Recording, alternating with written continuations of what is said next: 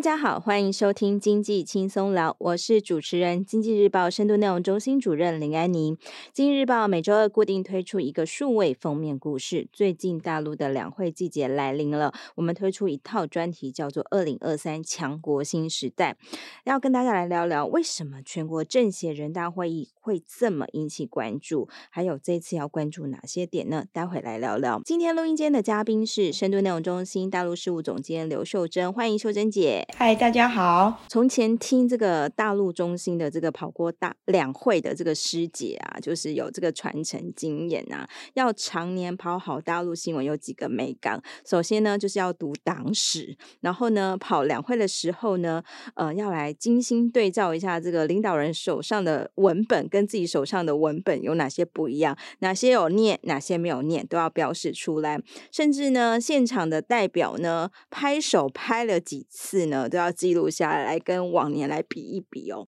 那这样听得出来哦，就是每年大陆召开这个人大政协会议，对一些来对一些人来说哦，是可以读出一些不同的这个微言大义出来的。那首先是不是先来请秀珍姐先科普一下，大陆每年召开的这个两会到底是哪两会啊？它的重要性是什么呢？为什么它每年召开时总是能够引起全球的关注？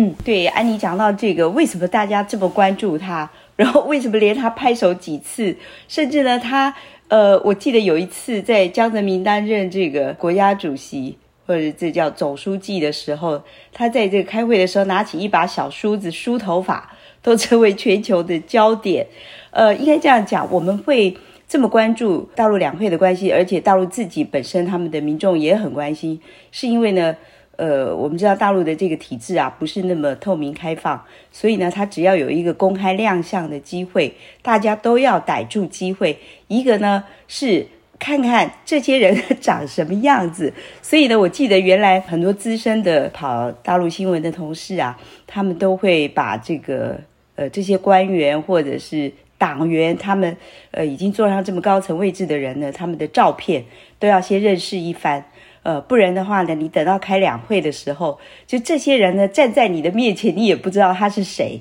好、所以就一个是他的神秘性，第二个呢，他在这个两会的时候通常会嗯讨论，并且通过呃很重要的事情。虽然我们说呃这个在。呃，中国大陆这个体制之下，很多事情他们应该内部，呃，就是靠党的机制就决定了。可是呢，他还是要经过一个机制。所以我们说两会呢是哪两会？呃，好像我们如果每年做这个题目的时候，都一定要先说一下哈，就说，呃，两会呢讲的是一个叫政协，一个叫人大，这是它的简称。政协叫做政治协商会议，人大呢叫人民代表大会。那这两个会议呢，呃，我们讲他要通过审议这个重要的法案的话，就要经过一个人大的机制。其实呢，我们如果拿两岸来做比较的话，嗯，台湾我们可以说立法院比较像这个人大。那政协的话呢，它是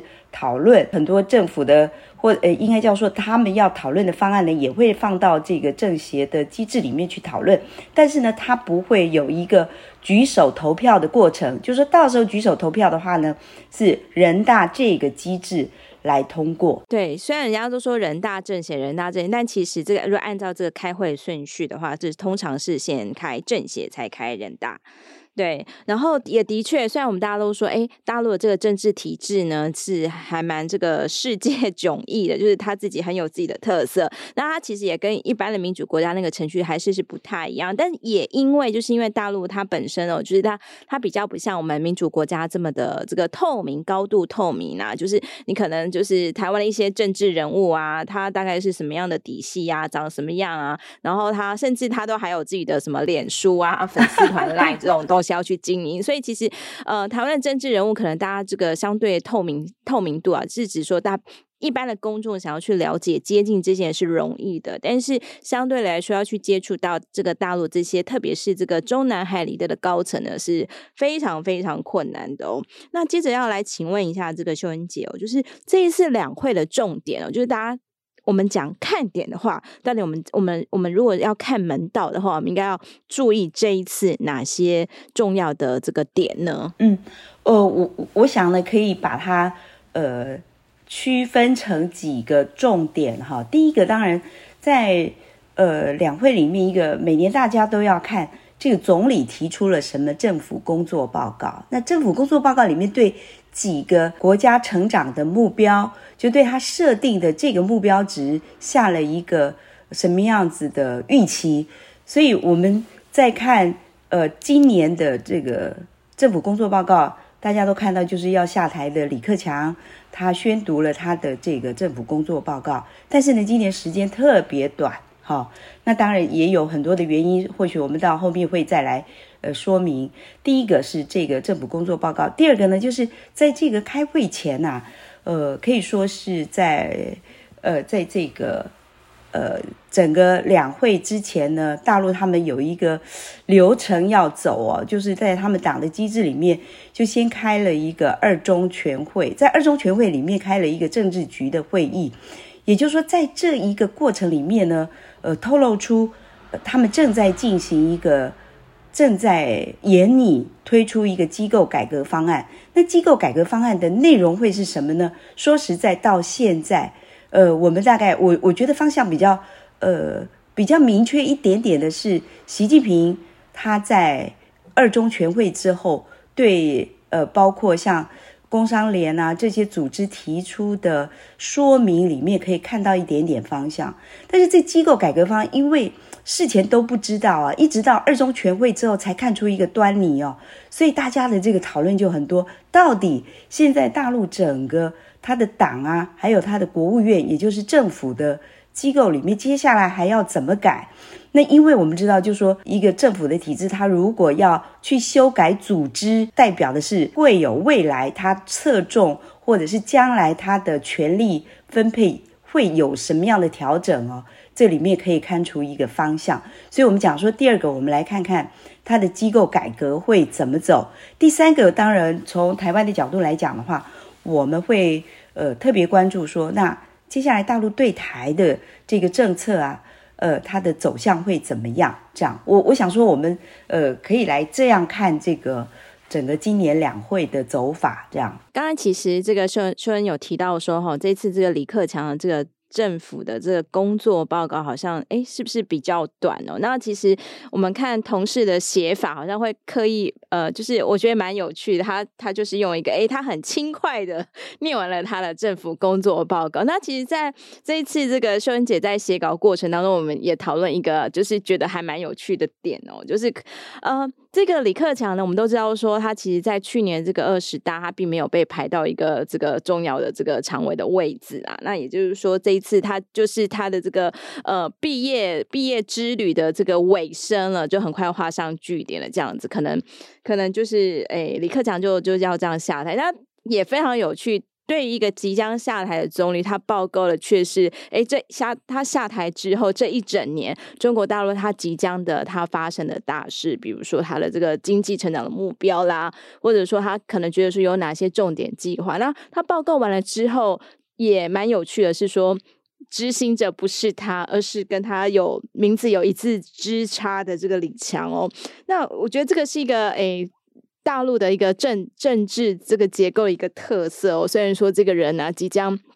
即将要离别，但是按照惯例头都是由这个总理来做这个政治。的这个工作的报告这样子，那其实这一次我我觉得有注意到中国大陆的这个体制哦，很特别啊。虽然说今年的政府的工作报告是由即将要道别的李克强来做报告，但是真正要来实践这一切的却是即将上任的新总理李强哦。那李克强跟李强虽然名字只差一个，就不同的两个人呐、但很多人都说，其实不管。不管总理是谁，其实也没有这个。以前我们很爱讲说，哎，这个是不是有一个什么总理经济学啊？或者我们比如说就讲他名啊，温家宝经济学啊，或者以前李克强上来的时候意气风发，大家也说，哎，这个可能接下来会有这个李克强这个经济学。但似乎这几年李克强经济好像真的不是，哎，有太有特色这样子哦。那依照这个兄姐的观察，你觉得接下来这一年哦，就是这个大陆把自己的这个 GDP 的成长目标定在五这。这是一个什么样的数字啊？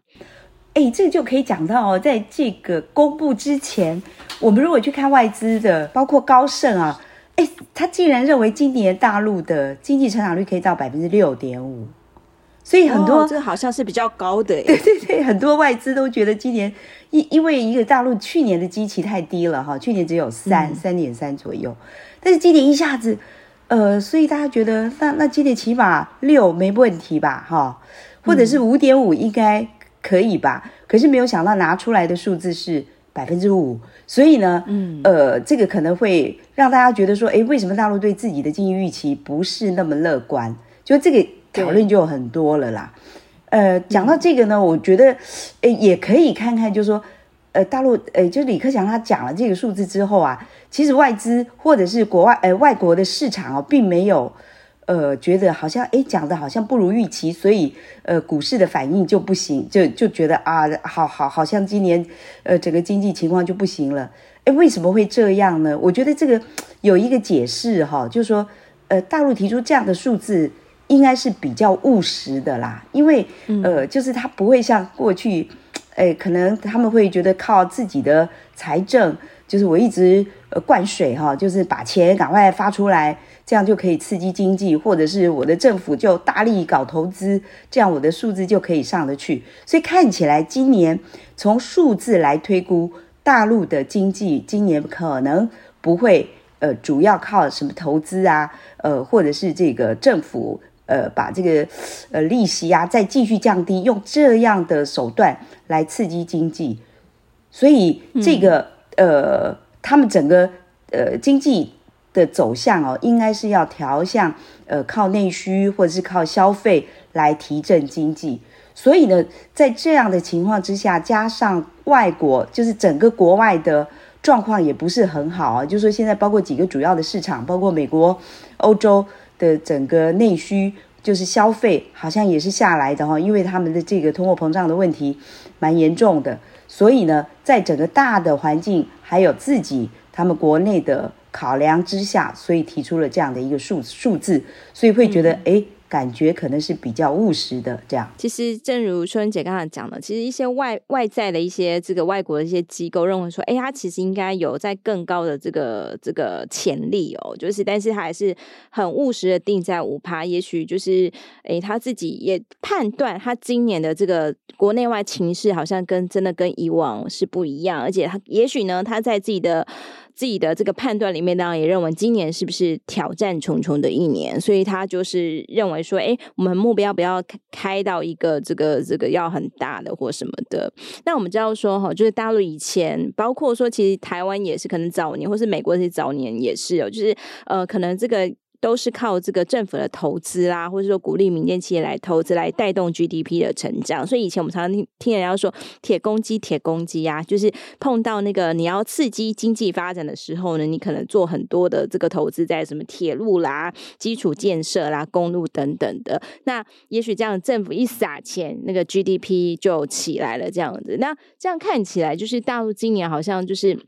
它的重头性并不是摆在这个投资，而是讲的讲到这个内需消费的这个里面当中，嗯，这个这个有特特别觉得该怎么看这件事情吗？因为毕竟哦，这个人头财啊，就是那个消费，我们讲一个一个的人头这样子。那这个消费通常可能跟这个我我我今年可以赚多少钱，老板发我多少工资，可能作为一个这个参考的指标。还有另外一个可能想说，哎，今年我可能觉得说，哎，是不是有这个疫后这个消费潮？在过去一年闷了一整年，也许说我我今年我可能比较乐意这个消费了。到底大陆怎么思维这件事情呢？为什么觉得说今年也许 GDP？成长带动它的火车头呢，是这个消费，为什么呢？对，哎，其实刚才安妮讲了很多哈，就是的确是，呃，在大陆的情况啊，就是说我我觉得有一个非常严重的问题是，他们的出口真的不行。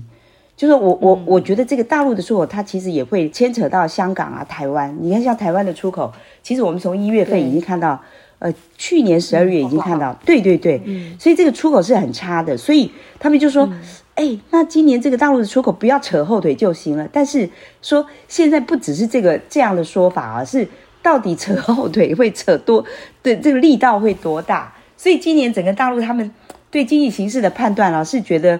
呃真的很不乐观。所以呢，就是说刚才讲到，就是说消费到底能不能呃真的能能够支撑呃整个大陆的这个经济成长，其实也不乐观。为什么这样讲啊？就是在。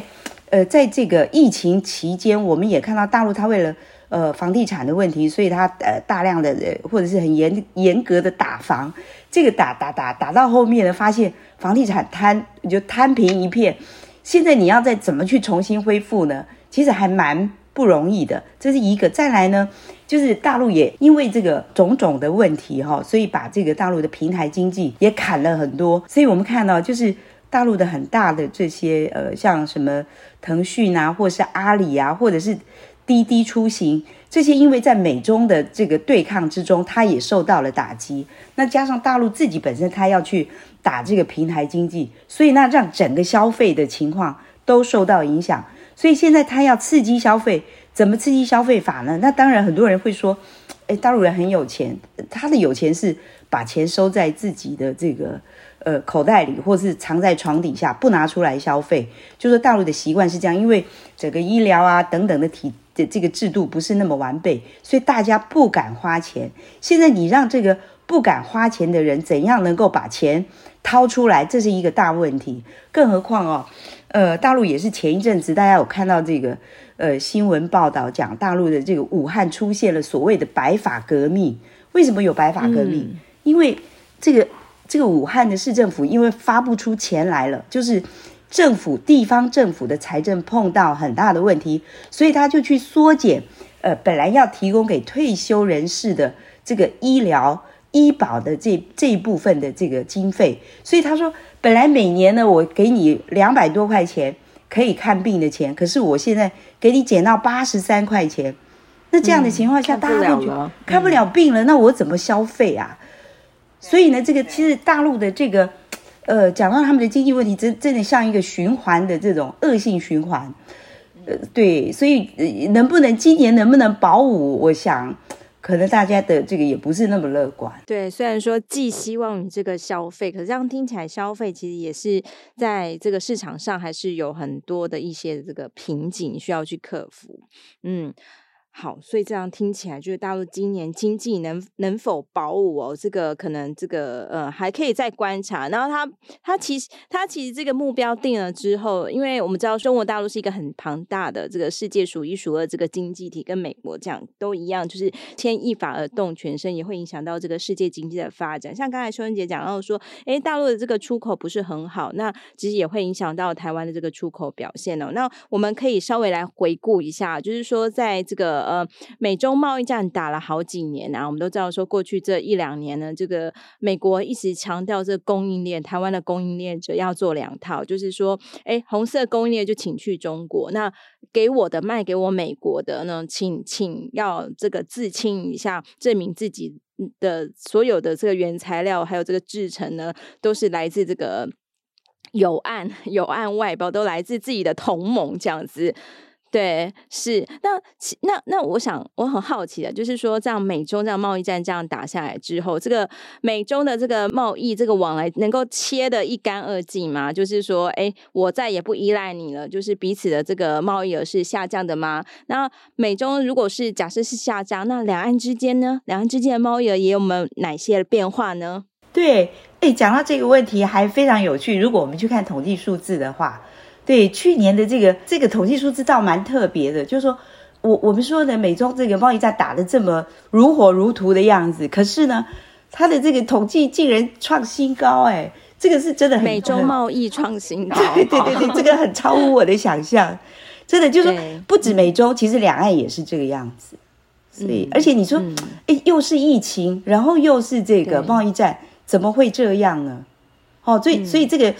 有一点就是，我们有时候想想说啊，看问题不能够只看这个表面上大家的感觉哈。其实我回头去看一下数字的话，嗯、会发现就是说，对呃，美中虽然贸易数字冲得这么高，表示说双方还是有互相这个呃对商品呃往来的这种需求，只是说，当然我们呃不只是。不只是这个数字创新高，但是它的这个商品的内涵有什么改变？品相值的改变有吗？有什么样值的改变？对，这个值的改变就是我们会发现呢，大陆卖呃，大陆向美国进口的货品，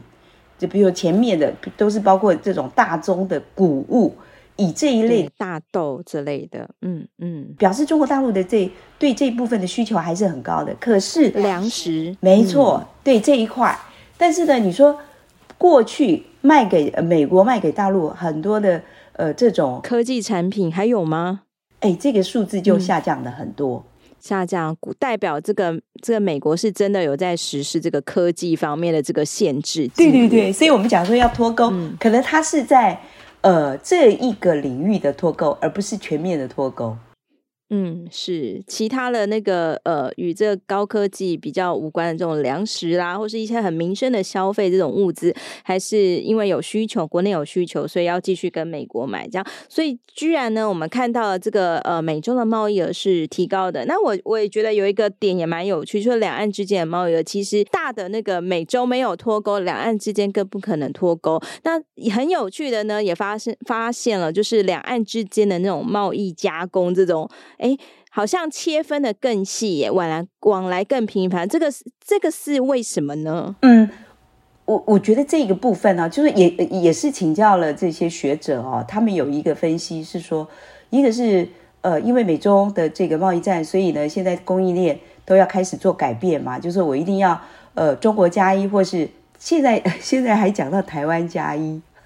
嗯，台湾还要再加。哦，好好，再加一个地方这样子，没错，没错。所以因为这样呢，厂商他必须要做一个更细致的分工。所以呢，就是说本来我可能我的加工的程序我用不着呃来来回回。我的意思说，就是他本来只要在大陆呃两岸有分工，可是他可能本来是两道的工序，嗯、对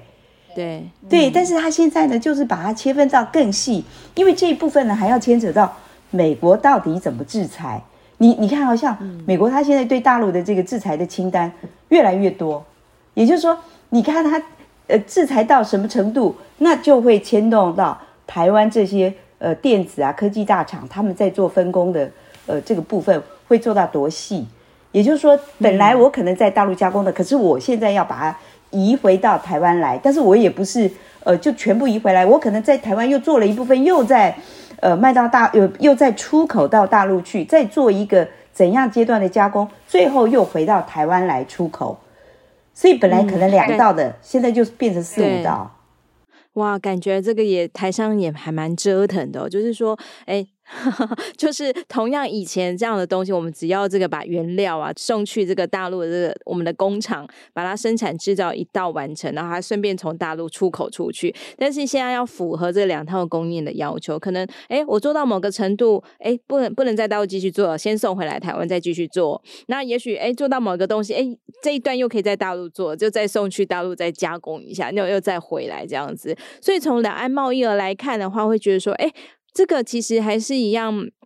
还蛮热络的，而且感觉那个分工的那个工序越越切越细，这样子。对，其实还有一点，像譬如说我们讲的这个辉达，就 NVIDIA 他们这些，嗯，哦，他们这些厂呢，本来是把它的一个发货中心是放在香港的，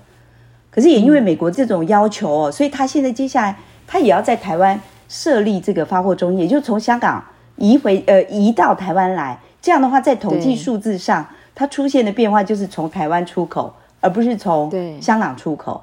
对，又又变成一个美国的有岸外包这样子。是，嗯、所以接下来的这个，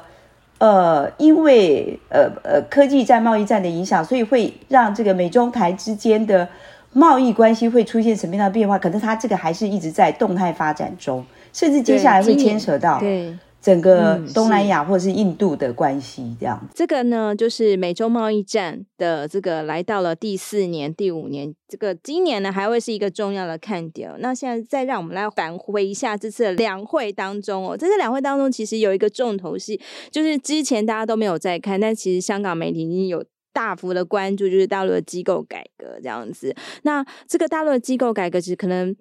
这一次的范围，就是因为虽然说，哎，我们还没有看到一个完整的版本，但其实它这个范围其实是还蛮大的，不不只是这个国务院，可能连国务院以外的一些政府的机构啦，就它可能都把它列进来哦。那这次我们看它的这个机构改革呢，就是我们要特别来看它，身为台湾人，我们要特别看它的哪些重要的机构改革可能会跟我们有影响呢？我我觉得从台湾角度看，我们当然会。呃，关心对台的这一块会有什么变化？哈，这是第一个。就说其实，在二零一八年的时候，那呃，在那个两会上面也讨论过机构改革，所以在二零一八年之后，大陆成立了很多新的呃机构。这个特别是从呃党他们的这个党务的角度来讲，呃，在那一波的改革里面，呃，有些本来属于国务院的职能，他就把它拉到就是新成立一个从党。党的层次，共产党的层次来成立一个委员会，所以我们说，从习近平上台之后呢，大陆新设了很多个，大概有十几个委员会。嗯，这个委员会里面包括呃，像呃经济，就是在经济工作方面，或者是在这个呃，比如说国家安全的部分哈。那再来就是呃，我们讲说他讲经济这一块，他有叫深呃，这个叫深化。呃，深化经济改革这一块，然后呢，这些呃这些委员会的这个整个头头主任，这个都是习近平自己一人担纲。所以从那个从二零一八年开始，就是说他们整个呃党务跟这个国务院的机构呢，就已经开始出现变化了。那到为什么今年这个这样的一个改革又重新回头呢？就是又重新。被提出来呢，当然有一个呃，我我觉得就是大家也会觉得是习近平他想要进一步抓权，也就是所有的他都所有的这个呃，包括国务院整个政府的机制的职能，他都要抓在自己的手上。所以呢，现在会改的是什么？所以呃，大家会觉得习近平上来之后，呃，他要继续做到他的第三任，那他自己会不会觉得很不安全？就是说，从去年二十大。开始二十大的政治报告里面提到安全的次数这么多，所以表示说，哎，那他自己可能心里也觉得不够安全，所以呢，他要再进一步的把所有的这个呃管理啊，呃能够治理的这一部分的职能都要拿到自己的手上，所以大家会预期，就是说今年在国家安全这一块可能会有更进一步的调整。那这个调整就是本来放在国务院的呃。安全的这部分的呃呃功能啊，包括像公呃像公安部等等啊，这个他就会把它拉到这个国家安全委员会里面去，这是一个部分。那再讲到这个呃，这个是我们讲说他为什么今年会出现这个机构改革这样的一个提案。那再来呢，从台湾来讲的话，二零一八年的机构改革当时就提到，就是国台办到底会不会消失？就是这个国台办，它其实呃是一个呃办公室，它不是隶属在国务院底下。可是国台办，它如果拉到整个就是归属到呃共产党体制的话，会出现什么变化？那也就是说，会不会接下来出现呃新设一个叫国家统一委员会？嗯，对。那这个国家统一委员会的意思就是。呃，我们请教学者之后会觉得，如果真的有这样的一个机构的话，表示，呃，两岸的统一是不是真的已经在路上？就说，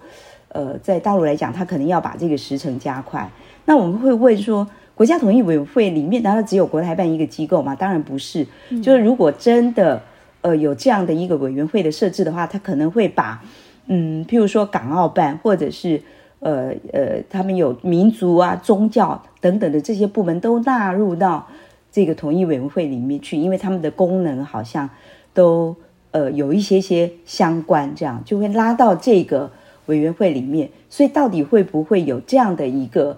嗯新设的委员会？呃，大家都很关心哦。我觉得呃，在研究大陆两岸关系的学者来说，他们也觉得，像今年为什么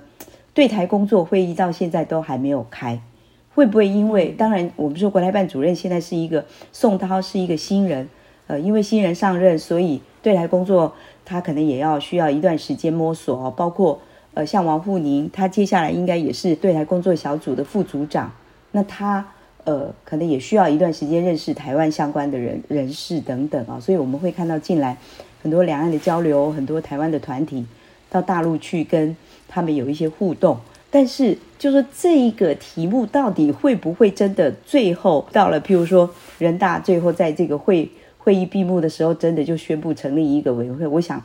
会是一个大家关心的这样。对，一般就是在不同的国家，我们会来看这个机构改革，或者说有些人会把它叫成什么呃组织调整、组织改造或者政府再造之类的。那大陆的话，它是一个比较独特的这种就是存在，因为像大陆它基基本上是党政军嘛。那如同这个呃秀真姐刚才帮我们整理的哦，就其实过去这个本来是在这个政的体系里面当中，可能就很多事情都在这地方来政府的过程，呃，来解决哦。但是感觉这个在习近平、习近平这些年来，感觉他对于安全似乎是比较敏感的。那所以呢，他尝试在这个党的这一块呢，去重重建，或者说新设了很多原本就是呃由政的这一块在做的事情，这样。所以我们可以看到有很多的这个委员会不停的成立。但是是说哈，一个人一天 只有二十四小时啊，哇，习近平怎么有办法去担任各个委员会的这个？小组长的这个职能呢，这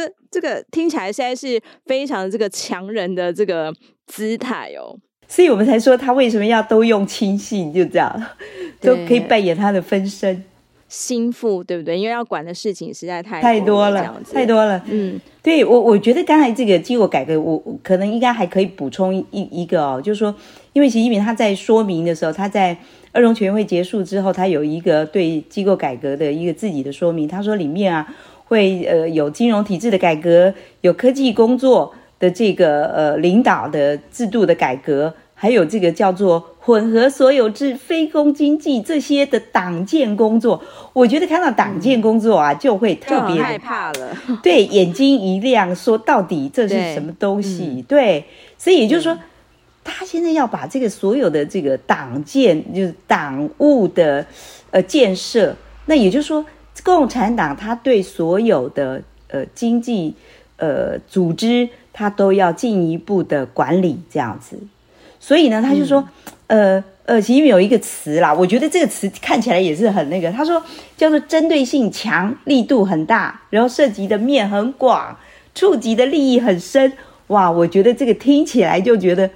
机构改革不能够小看啊，这样。对，因为一般我们在讲说，为什么有些国家会在某些年就开始有一些呃组织的改造呢？政府的组织的调整，可能有有的人出于就是啊，比如说像台湾呢，就是新设了一个数位法案部，他可能觉得。在我们的想法，可能是觉得啊，可能政府觉得这个数位发展是很重要，虚拟世界里面当然可能有很多的这个规则规范，或者说产业需要需要被发展，所以呢，他就是开始设了一个这个数位发展部。那从职能来看，他可能可以从这个经济部去找了一些人，然后从这个通传会 NC 去找了一些人，然后新设了一个这样的组织。那我们可能也看到，比如说，哎，几年前不是我们才设立一个科技部，怎么哎没多久科技部又变成国科会呢？怎么又叫回原来的名字呢？可能在实行过程当中，有人就觉得，哎，其实国科会这种单纲这个科技政策，它比较适合做一个幕僚，而不是说站在第一线去担任一个大部会去指挥大家这样子。那那还有一种这个组织调整理由，可能是这个人浮于事啊。有时候就是因为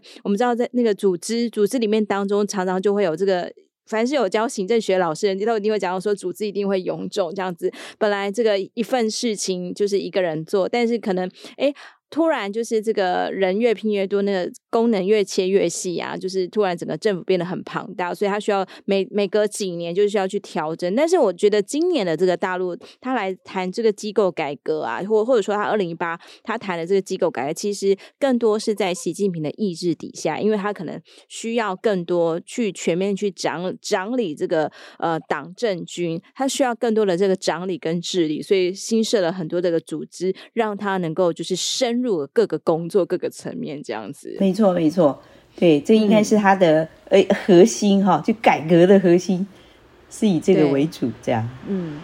很快的，最后我们要来问一个问题哦，像在这样的情况下，你说这个诶，大陆看自己的经济今年好像也不会去定一个很强的目标，也不会这个。去气求说今年要有一个高度的这个成长哦，那这个大陆这样听起来，他今年其实挑战也还蛮多重的。然后内部的这个有关这个习近平他的这个在内政方面的要这个抓权的这一部分，他可能也要有很多这个深入的这个布布展啊布局这样子哦。那来来到这两岸关系上哦，就是因为今呃，我们都说最近这个春暖花开啊，就是两岸开始恢复了一些接触跟交流。那我们我们。有办法在今年去看到，因为呃前不久这个很多人这个台湾有人组团去大陆，那也许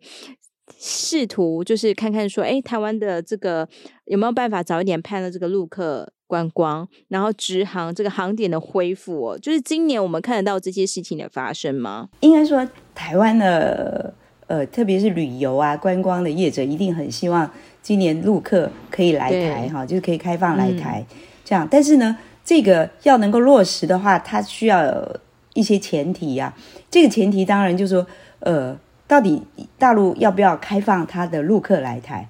这其实它是在、嗯、呃二零一九年，好像是在二零一九年，他们自己禁呃就是呃禁止了他们自己的观光客来台湾啊。所以呢，那现在要恢复的话，嗯、也需要大陆他自己有没有这个意愿。那当然，我们会说，哎，大陆它不是前阵子才主动的提出要开放这个十六个航点嘛？而且希望可以就是不要有前提的就开放啊。那所以呢，当然，呃，就有有我们的业者可能就会觉得说，哎，那你你政府为什么主管机关你为什么不赶快开放？好，那当然我们也有一些坚持啊。我们的坚持就是说，那要开放，那一定还是要经过。双边的协商啊，那双边的协商，那你就要协商，嗯，对，就要透过既有的管道来谈呐、啊。那既有的管道可不可以协商呢？那现在大陆当然是不会，呵 呵他不会照你的这个轻易的，对 对。所以呢，我觉得这个还是要有一段时间的磨合啦。就台湾很希望陆客来增加我们的这个消费哈，刺激刺激消费，增加内需。但是大陆他们也有他们的盘算，当然他要用这个来，呃，逐步的恢复两岸的交流，说现今年叫做两岸大交流的时代，就跟过去来比。但是呢，就是他也不见得符合你台湾的这个心愿，就照你的步调来走。所以呢，这个我觉得双方应该是在这个台面下还在一个。呃，叫做观望互，这个叫互相呃等待的这个过程中，这样。嗯，就是说，在陆客观光和直航点真正重新恢复之前，还有一场这个政治的这个诶过场，它可能还还是需要需要需要看它是如何如何完成，才有机会再步入到这么单纯的陆客观光跟两岸直航这样子。对，嗯、而且我觉得这个。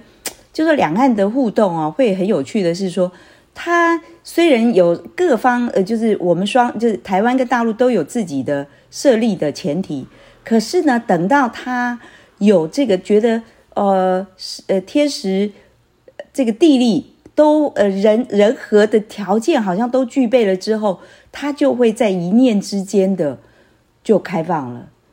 对，好像似乎。按照过去的往例的经验，真的是就是前面剧组了，哦，天时地利人和剧组，突然就一念之间就开放。那有时候是快的，让你觉得哎，怎么这么快？那有时候你也也觉得哎，应该放了吧？但殊不知又又在弯弯绕绕好几个月。是这样哦，是这样。所以像我们现在，我我看我们交通部这边就会说啊，那你大陆要自己先主动开放，呃，陆客啊、团客啊、自由行的这些，你你要放了，我们才可能说。哦，让你来呀、啊！你放都不放，那我们这个开放也没有意义。嗯，所以这个就在过程中。好的，今天我们很谢谢秀珍来节目当中跟我们分享，希望对听众朋友们有所帮助。如果有兴趣呢，都可以到《今日报》网站来阅览相关文章。喜欢我们的节目，也不要忘了给我们五颗星的评价哦。也欢迎留言或是来信告诉我们你们想听的节目。好的，今天就谢谢秀珍，谢谢大家，再见，再见。